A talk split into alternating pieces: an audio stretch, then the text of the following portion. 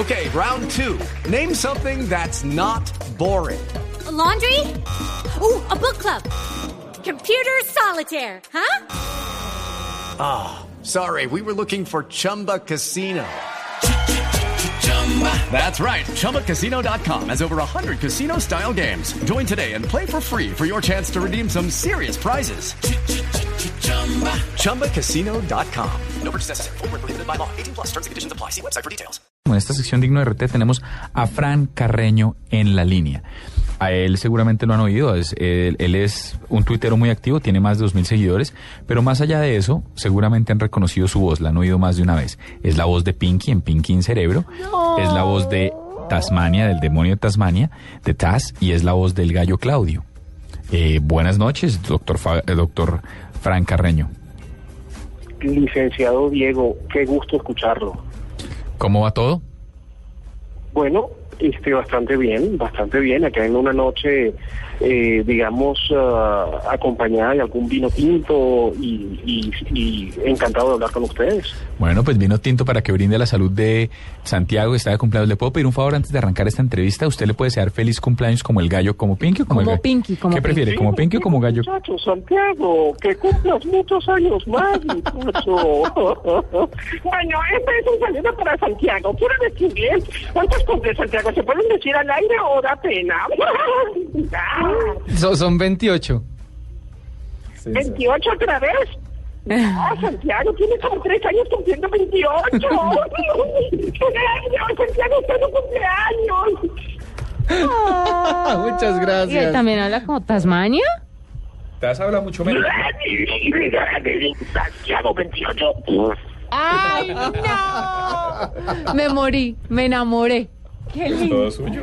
Juanita, ¿y, ¿y tú no cumples año pro- pronto? El 4 de abril.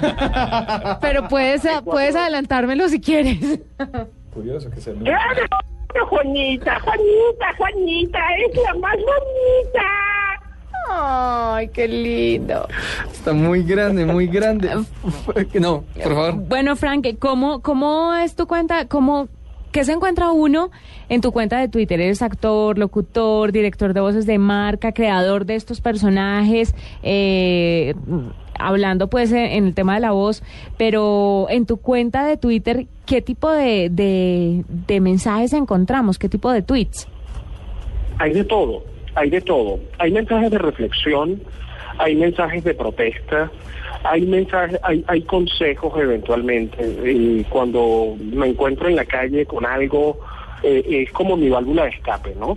Muchas veces, eh, yo diría que la mayoría, si es gente que no me conoce y que no sabe, hay mucho humor negro, eh, se conoce, eh, yo, yo manejo mucho el humor negro, entonces probablemente veo una noticia o veo algún comentario o veo algo y tuiteo algo aislado, pero que, que solamente yo entiendo y algunos amigos que me conocen entienden. Entonces es como una válvula de escape, es como un graffiti un- eh, universal. Eh, eh, El, Twitter es un, un muro universal donde todos ponemos graffiti, ¿no?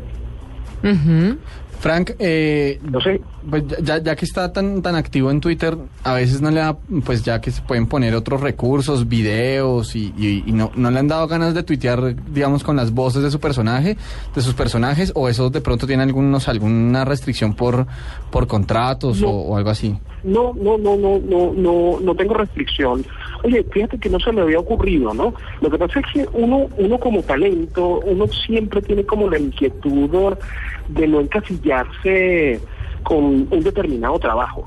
Entonces uno siempre anda a la casa del siguiente trabajo. No, tengo que buscar un trabajo que de repente eh, le haga saber a la gente que puedo hacer otras cosas diferentes a Pink o al gallo Claudio o al demonio de Tasmania este y, y uno siempre anda en la búsqueda de ese trabajo porque como talento como artista uno es inconforme por naturaleza Mm. afortunadamente entonces todo el tiempo estás buscando igual pasa con la radio no cuando hago radio entonces uy tremendo programa el de ayer entonces tengo el reto de superar el de la próxima semana que tiene que ser mejor que el de ayer. Es, es eso no es, es esa exigencia constante que que tenemos. Entonces trato de imagínense ustedes cuando yo llegué a Miami que es la ciudad donde vivo ya ahora ahora estoy en Caracas pero eh, Miami es mi eh, está mi casa pero en Caracas también está mi casa En todas partes. Sí.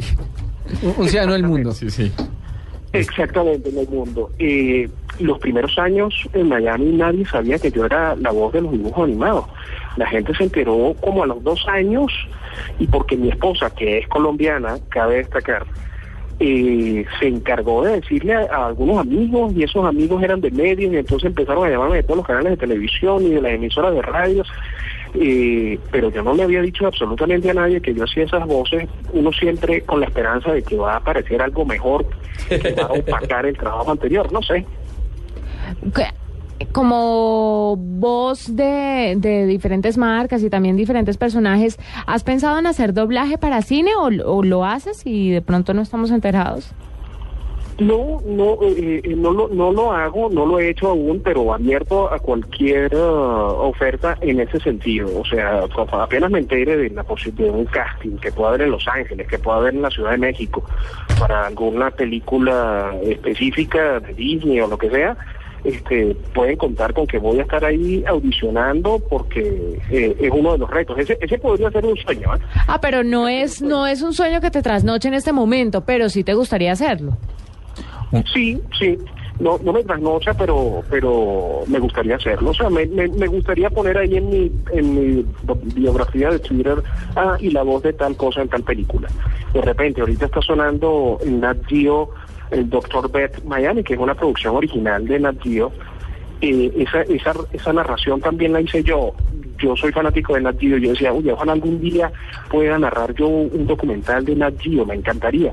Y vaya, qué sorpresa. Una vez estaba llegando a Miami eh, a las 2 de la mañana y llegó el avión y todo el cuento, llego a la casa, sabes que uno llega ahí todo ajetreado, prendo el televisor, mayor sorpresa, rodando en Nat Geo eh, eh, un programa narrado por mí. Yo había pasado antes en. Biography, en History, en todas esas cosas, pero tú sabes, uno, uno, uno es muy temperamental. Sí, es muy temperamental. Pues Frank, muchas gracias por acompañarnos, por alegrarnos la noche, por desearle Ay, feliz cumpleaños a, Santiago y por sí, por regalarnos un par de risas.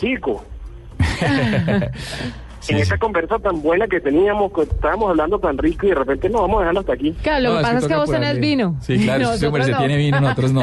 y tenemos el tiempo contado, entonces es como complicado. Pero lo repetimos, es una excusa. claro. Bueno, los perdono, está bien, los perdono. Puede, puede estar en Bogotá el 4 y 5 de mayo, ojo.